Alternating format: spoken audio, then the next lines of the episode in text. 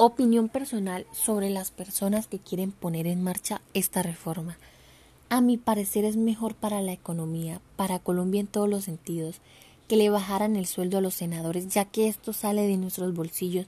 Y no solo eso, son personas que no aportan mucho socialmente por la simple razón de que todas las leyes o propuestas que dan perjudican a nuestro pueblo colombiano. Aparte de que son personas que solo van, se sientan o muchas veces faltan a las sesiones en donde se supone que se reúnen para hablar acerca de leyes o propuestas para el bien, según ellos, de Colombia.